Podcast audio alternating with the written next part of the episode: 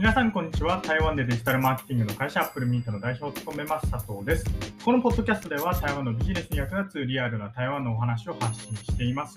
今日なんですけれども、 applemint lab のリアルな大失敗というテーマで皆さんにお話をしたいと思います。結論から言うとですね、そうですね、まあ、決済機能に関して僕らの詰めが甘かったというか、まあ、確認作業が甘かったみたいなのが一応結論にはなります。えご存知の方もいるかもしれないんですけれども僕はですね Apple Meet Labo っていうサークル、まあ、コミュニティみたいなのを台北で運営しています。まあ、その Apple Meet Labo では何をしたいかというとですね、まあ、皆さんからくらかばかりのちょっとお金をいただいて、そのお金をプールして、なんか台湾で面白いことできたらいいねっていうことで、えー、そんなサークルをしていて、例えば過去に2021年かなには廃棄野菜の、えー、販売をしてみたりとか、あるいは、えー、ビーチクリーンをしてみたりとか、あるいは今年の年末ですね、11月に、少し大きなイベントをするんですけれども、そのイベントでは日本の、え有名な方をですね台湾に招いて、え講演会をするみたいな、そんなことをしようと思っています。まあ、その他にも今後はですね、なんか朝活みたいな、アルコールなしの朝 DJ クラブとか、あるいはナイトウォークとか、いろんな面白いことをえしてみたいなっていうふうに思っているんですけれども、その Apple Mint Labo で起きた大失敗をですね、皆さんにちょっと共有したいなっていうふうに思います。えー、まあ、今回どんな失敗が起きたかというとですね、今までのメンバーさんを全部キャンセル化して、で、えー、一から決済をしてもらったっていう大失敗になります。で当然ながら、例えばなんですけれども、え100人のメンバーがいたとして、で100人のメンバーを全て一度無効化して、で再度決済をお願いしますって言ったらですね、当然ながら、100人が全員戻るかっていうと、そういうわけじゃないんですね。で、僕らの場合はどうだったかというとですね、大体14名ぐらいいたのかな、Apple Meet Lab のメンバーがいたんですけれども、一度、え全員キャンセルにいたしまして、で、その後、まあ、大体今2日経って、えこれを録音しているんですけれども、戻ってきているメンバーはですね、まあ、5名ほどになります。まあ、つまり3分の1しか戻ってきていないと。で、僕、それに対してメンバーさんを、あの責めるつもりは一切なくてですね、もうすべてこちらの責任だと思っています。僕らがクソみたいな、えー、決済システムを導入して、クソみたいな UX、 user experience、まあ、要するに体験ですね、クソみたいな体験をユーザーさんにさせたことによって、あのこれだけのメンバーの離脱が起きたっていうふうに僕は考えています。じゃあ、なぜこれが起きたのか、なぜこんな失敗が起きたのかっていうことをきちっと検証して、皆さんにお伝えすることが、えー、僕は有益なんじゃないかなと思って今回のポッドキャストを撮っているんですけれども、そもそも、えー、現代におけるこういうコミュニティ、まあ、なんかオンラインサロンっていうんですかね、オンラインサロン的なものをする場合、日本だったらめちゃくちゃリソースがいっぱいあるんですよ。例えば、決済システムに関して言うと、えー、DMM さんがオンラインサロンのなんかサービスを提供しているんで、もう DMM さんのそのオンラインサロンに乗っかれば、手数料は DMM さんに取られますけれども、もうすぐにでもあのオンラインサロンを開けて、なおかつ皆さんクレジットカードでお支払いをするときに一切のエラーがないと。まあ、なぜなら DMM さんが決済機能を提供しているんで、まあ、そういうリソースがあったりとかすると思うんですね。まあ、あるいは、そうですね、他のサービスはちょっとわかんないんですけれども、オンラインサロンとかって日本で検索をするといろんな会社さんがあのサービスを提供していると思います。じゃあ、それが台湾になるとどうなるかっていうとですね、まあ、そんなサービスを提供している会社さんはないんで、一からえ自分で決済機能をウェブサイトにつけて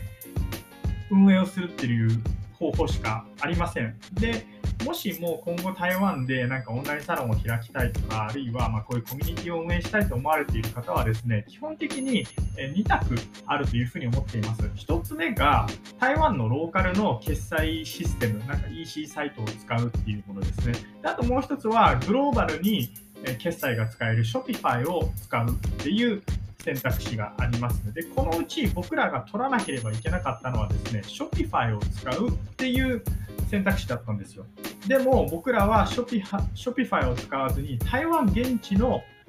サービス、決済機能を使うっていうことを選択しました。まあ、それには理由があって、後ほどちょっとお話をいたしますが、じゃあなぜ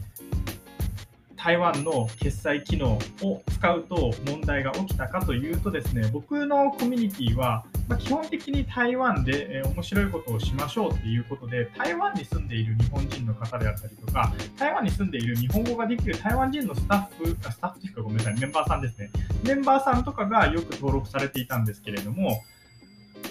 中にはですね、日本に住んでいる日本人の方が僕のメルマガに興味があって登録をするっていうケースも結構あったんですね。で、その時に何が起こるかというとですね、台湾の決済システムを使っていると、日本のクレジットカードは取引できませんみたいな、取り扱いできませんみたいな事態がたびたび起こったんですね。で、それを解消するために、2019年か、あるいは2020年かな、僕が Apple Meet Lab を立ち上げたときに、まあ、ある台湾の、えー、EC サイトというか、えーと、決済システムを、まあ、ようやく見つけて、これだったら日本も台湾も両方対応ができるということで、えー、それを導入しました。で、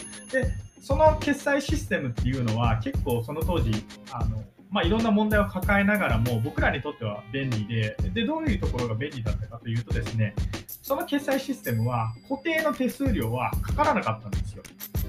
トランザクション、まあ、要するに誰かがクレジットカードでお支払いをした時のみそこから3%手数料が引かれるみたいな、まあ、そういう決済システム、まあ、ビジネスモデルだったんであのメンバーが何人来るかわからないっていう状況下ではそっちの方がリスクフリーだったんで僕らはそっちのあの決済システムを選んだんですね。ところが2023年になってその決済システム側から連絡が来て、まあ、どういう連絡が来たかというとですねあのこれ以上海外からの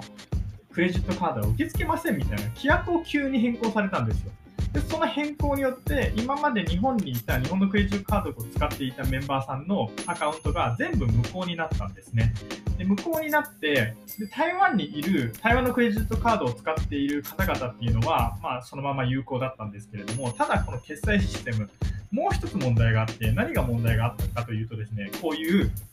定期購入というか定期購読みたいなのをのに対応できなかったんですよ。12ヶ月経てば自動的に、えー、アカウント停止というかあの ユーザーさんの、えー、取引がキャンセルになるみたいな事態が起きてそれはそれで最悪だなと。なぜならユーザーさんはもしかしたら僕のメルマガをですね、まあ、1年も2年もこうずっと読み続けたいと思っているにもかかわらず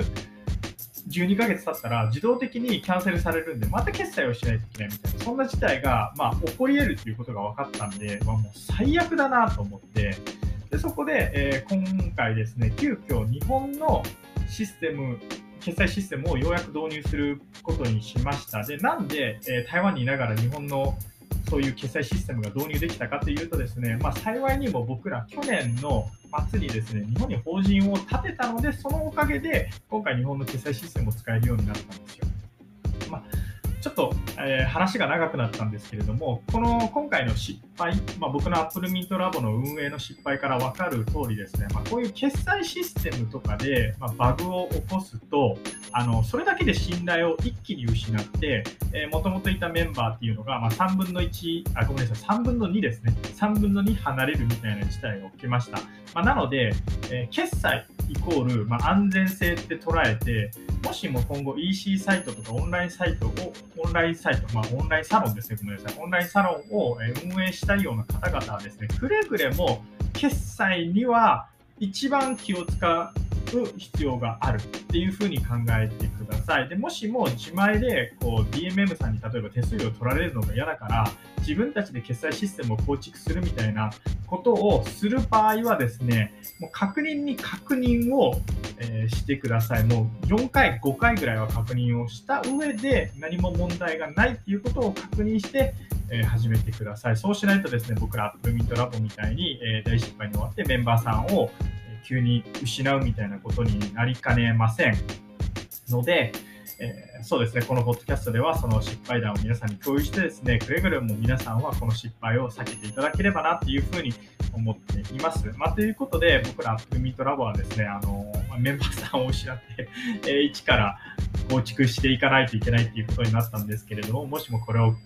きの方でですね、えー、ぜひサポートしたいという方はですね、現在、ようやく、えー、日本のクレジットカードを使う日本在住の方にも対応できるようになったので、えー、ぜひサポートしていただけると非常に助かります。あの台湾在住の日本人の方で、え、日本人、日本のクレジットカードを使っている方に対しても一応対応しているので、はい、ご支援のほどよろしくお願いいたします。以上、 applemint 代表佐藤から applemint lab の失敗でした。それではまた。